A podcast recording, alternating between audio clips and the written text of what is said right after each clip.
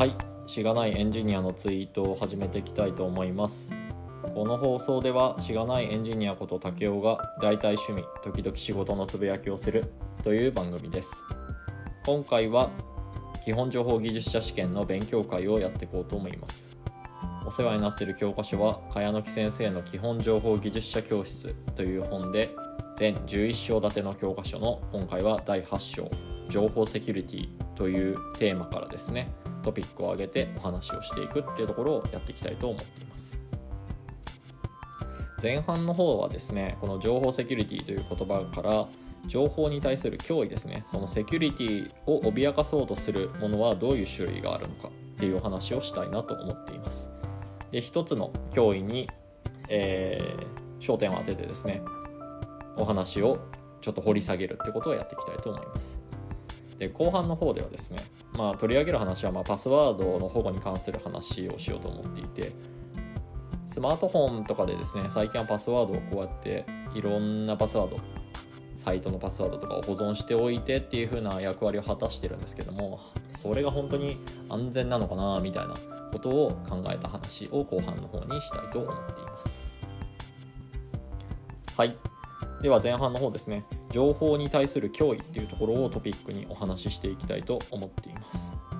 えー、情報っていうものはですね今イメージしてもらうのは銀行の口座の番号とかパスワードとかあとは暗証番号とかっていうところが、えー、イメージしてもらえればいいかなと思います。最近はネットバンキングみたいなものもあるので、まあ、パスワードみたいなところもその銀行の取引に使うところの情報っていうところで非常に、まあ、価値のあるというか守らなきゃいけない情報として扱う必要があります。でその情報に対する脅威っていうところは大きく分けて3つあります。1つ目は物理的な脅威。2つ目は人的な脅威。3つ目は技術的な脅威っていうところです。では一つ一つちょっと掘り下げていきますと1つ目物理的な脅威っていうものは、えー、災害による危機の故障によって情報が漏洩してしまうかもしれないっていうものだったりとかあとは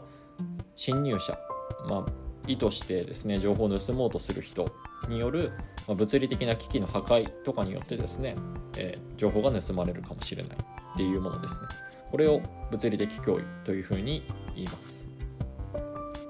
これに対する、まあ、対策としては、うん、災害っていうところは私はちょっとあんまりイメージが湧かないんですけれどもこの物理的破壊みたいなところはですねものづくりをする側からしたらですね、えーと、基盤のまあ、足出さないようにするとかっていうのがあったりするんですけどここはちょっと 専門的な話になるのでですねちょっとやめとこうかなっていうふうに思います。はい。2つ目の脅威の方にじゃあ行きましょう。人的な脅威で、えー、情報が漏れる可能性があると。これは人のミスとかあとはこう意図してねあの悪いことしようとしてる不正使用とかあとは職務怠慢とかですね。怠惰な態度みたいな感じで、えー、漏れちゃうみたいな恐れがありますよねっていうことを言うものです。なので例えばですけれども会社のパソコンのパスワード、まあ、使うためのパスワードみたいなのをこう付箋に貼ってキーボードのね 下の方のところとかに貼ったりしてるとかっていうものは非常にこう人的な脅威のリスクって言ったらいいですか。漏れる可能性って非常に高いよねっていうのがあると思います。そういった紙をですね何も考えずにポイッと燃えるゴミの方に捨ててしまうと一緒に入っていた例えば会社の住所が入っているような書類とかと一緒な一緒にですねゴミの部分で捨ててしまったりすると誰かこう悪意のある人がゴミの中を漁ってこの住所の会社のこのパスワードがなんか書いてるぞみたいな感じでですね外に漏れる可能性があると。なのでパスワードを書いた紙は、まあ、シュレッダーちゃんと書けましょうねみたいなですね、まあ、対策みたいなのが必要になるというふうなことです。で次3つ目ですね。技術的な脅威っていうものですね。これはコンピューターウイルスとかサイバー攻撃などのですね、まあ、定義としては IT 技術を使った脅威のことを指すというふうに書かれておりました。え今話題に出たそのサイバー攻撃っていうところにですね次に着目してですね、えもうちょっと掘り下げて説明していきたいと思います。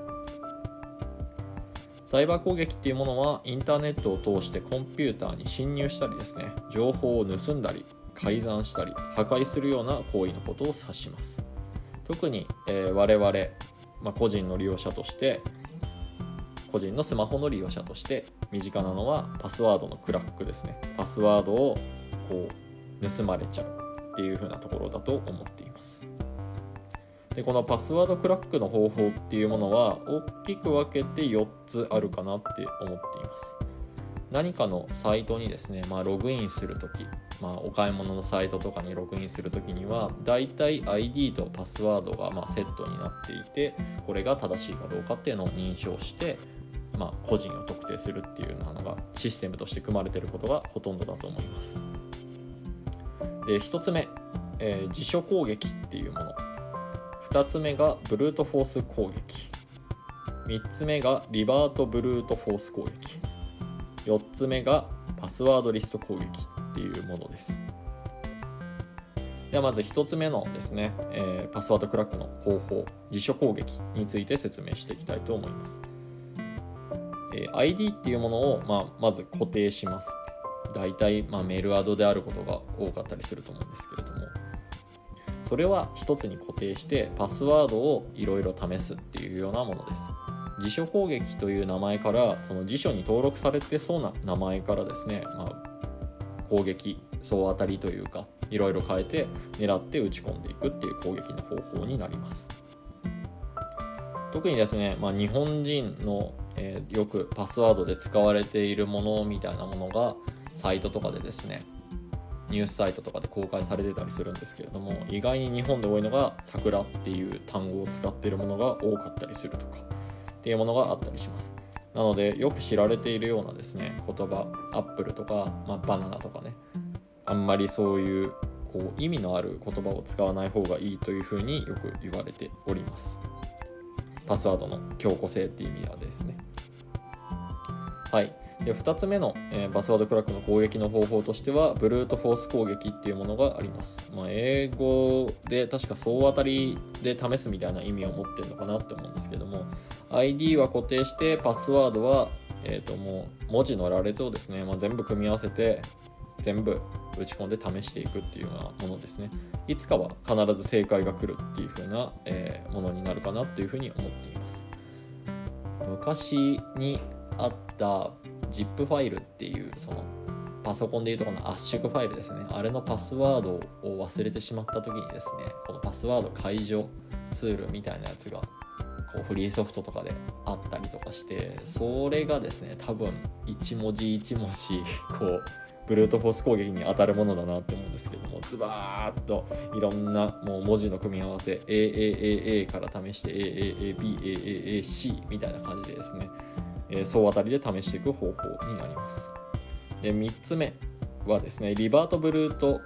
フォース攻撃っていうものですね。これはパスワードは逆に固定してですね、え ID の方をいろいろ試すっていったものです。え一般的に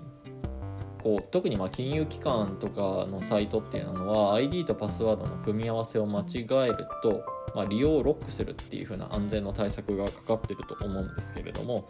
リバートブルートフォース攻撃はですねパスワードを固定して ID をいろいろ試すんでこう ID ごとのですね失敗回数で見たら1回になっちゃうんですよね。なので、えーと、非常にこうシステムの隙をついたというかそういった攻撃なのかなっていうふうに思います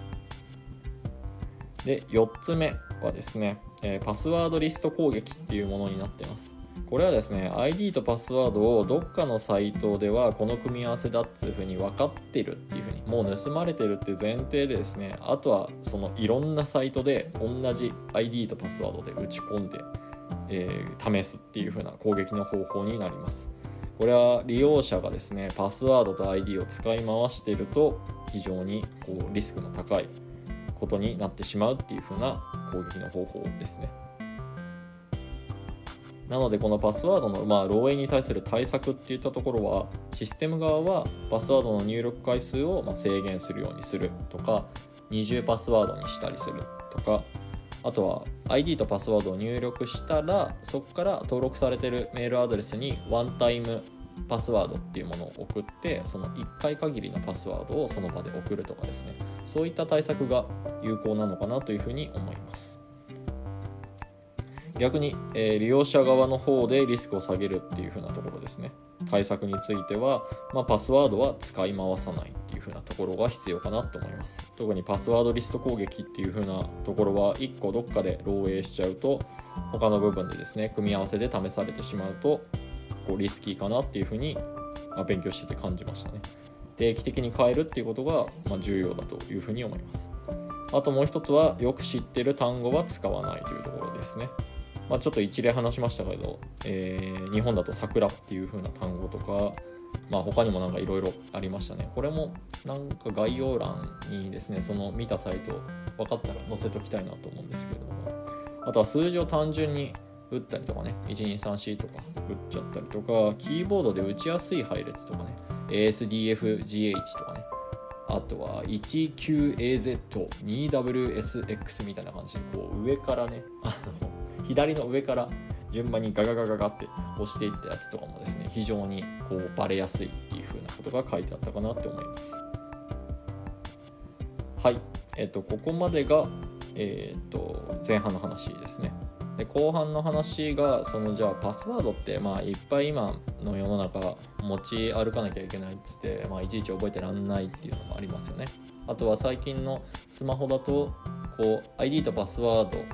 ID は自動じゃないですね。パスワードを自動で生成してくれるっていう風な機能があったりすると思います。でそれを全てスマートフォンの中で管理しているっていう風な状態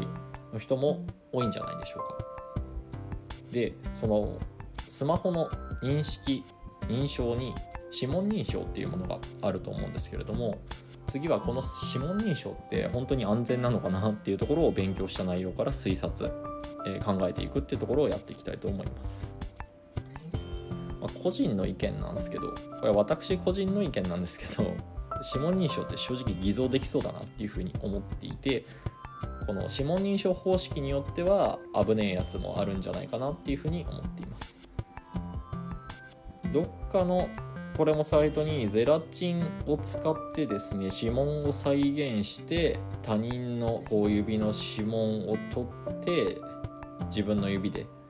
スマホのロックを解除するみたいなのを実験的にやってるようなサイトがあったかなっていうふうに思うんですけれどもうんまあ確率は低いにしても開けられないことはないみたいな結果だったと思っています。なので将来的にですね 3D プリンターの進化とかですね。それかまあ新たな詐欺の商法みたいなね。なんか よくわかんないです。街頭でここになんか手を当ててください。そしたらこう有名なアイドルと手を合わせてる画像を作りますよ。みたいななんか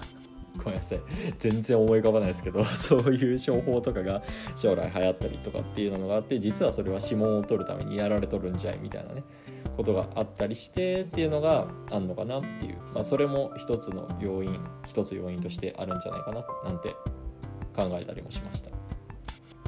でこの指紋認証っていうものが、まあ、本当に安全段階っていう風な話ですね。は指紋認証の方式についてちょっと調べてみたものからですねあの続けてお話ししていきたいなと思っています。で指紋認証の方法私が調べた中では大きく分けて3つありました。1つ目が静電容量式。2つ目は光学式。3つ目は超音波式っていうものでした。じゃあまず1つ目の静電容量式っていうところからですがこの指紋の凸凹を利用してですねこの指触ったところとこの距離って言ったらですかね凸凹の指紋の部分のこれ説明難しいな。出っ張ってる部分っていうところはセンサーに近くってへこんでるところってセンサーから遠いんですね。なんで人間でいうとこのその電気を通しやすい通しにくいみたいなところをですね検知して、えー、その変化をですねあのマップとして持ってこの人はこの指紋だっていうふうに認証している。そうです。これちょっと難しいですね。専門的な用語を使わないで説明するのは難しい。難しいな。諦めます。すいません。あの詳しくは詳しく知りたい人はちょっと調べてもらうって感じでいきたいなと思います。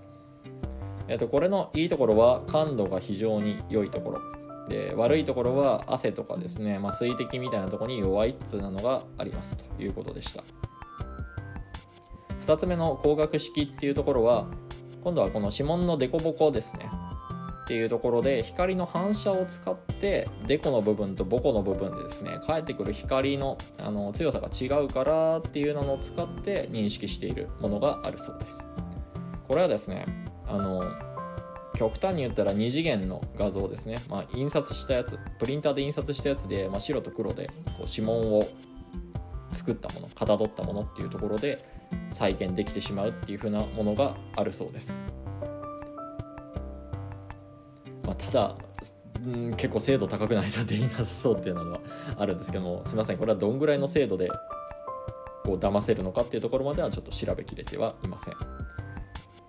一応これはさっきの静電容量式に比べてあの水とかっていうところにはちょっとは強いみたいなんですけど、まあ、ずぶ濡れだとまあどうしてもダメみたいな感じですね。最後3つ目は超音波式っていうものでした。これは指紋の凸凹で先ほどの静電容量式で説明したみたいにセンサーまでの距離が違うので超音波が跳ね返ってくる時間が違うからそれを利用してセンシングしているっていうものみたいです。これは血流も感知している。血の流れみたいなところまで感知できるんでこう偽造に非常に強いというふうに言われております。ただ今現在ですね乗っている機種っていうところがかなりまあ少ないというふうに聞いていますなんか名前を聞くだけでちょっと高価そう値段が高そうだなっていうふうに思うので普及っていう意味ではうん、これから技術が進歩していったら値段がどんどん安くなって展開されていくのかななんて感じたりします。はいなのでまあ指紋認証にも、まあ、いろんな方法があるので私が最初に思ったこれ偽造できしょ できしょ できそうじゃねっていう風なところはですねえー、っとこっちもですね技術の進化によって指紋認証の技術の進化っていうところによっていろいろこう対策されていくのかなとかあとは認証の方法としては最近だと、まあ、iPhone だと顔を認証したりとかうんまあ、映画で見るのは交際認証ってあの目のねあの光の部分って言ったらいいんですか？あれをこうスキャンするみたいなやつがあったりすると思うんですけどああいった認証方式みたいなやつがどんどんどんどんこうスマホに追加されていくのかなっていうふうに思ったりもしました。今回の勉強を通してですね。はいではまとめていこうかなと思います、え、情報セキュリティというテーマでお話をしました。情報に対する脅威というものは3つ。物理的人的技術的な脅威があります。特に技術的な脅威の部分でサイバー攻撃というものがありインターネットを通して情報を盗んだり改ざんしたりするっていう風な攻撃の種類があります。私たちに身近なのはパスワードクラック。パスワードを不意に故意に不正に盗まれてしまうというふうなものです。対策としてはシステムを作る側としてはパスワードの入力回数を制限する二重パスにするワンタイムパスワードを発行するなどがあると思います。利用者側としてはパスワードを使い回さない定期的に変えるよく知ってる単語は使わない数字を単純に打ったりとかキーボードの羅列で打ちやすいものっていうのは打たないようにするっていう対策があると思います。後半の方ではパスワードリストを保存しておける機能というのがスマホにあります。その認証の方法として指紋認証というものがありました。これが本当に安全なのかなっていうふうなことを思考した考えたっていうものになります。指紋認証の方法としては静電容量式光学式超音波式っていうものがありまして特に超音波式の部分は説明を見る限りはこう偽造っていうものに対しては非常に強いのかなっていうような感じがしましたなので指紋認証を突破する技術みたいなところがどんどんま進化していくかもしれないのに対してスマートフォンっていうものは指紋認証の技術もどんどん進化していくしかつ指紋認証以外のですね個人の認証みたいなものもどんどんどんどんこれから搭載されていくんじゃないかなっていうふうに予想していますといったところで今回は以上にしたいと思います。ありがとうございました。また次回もよろしくお願いいたします。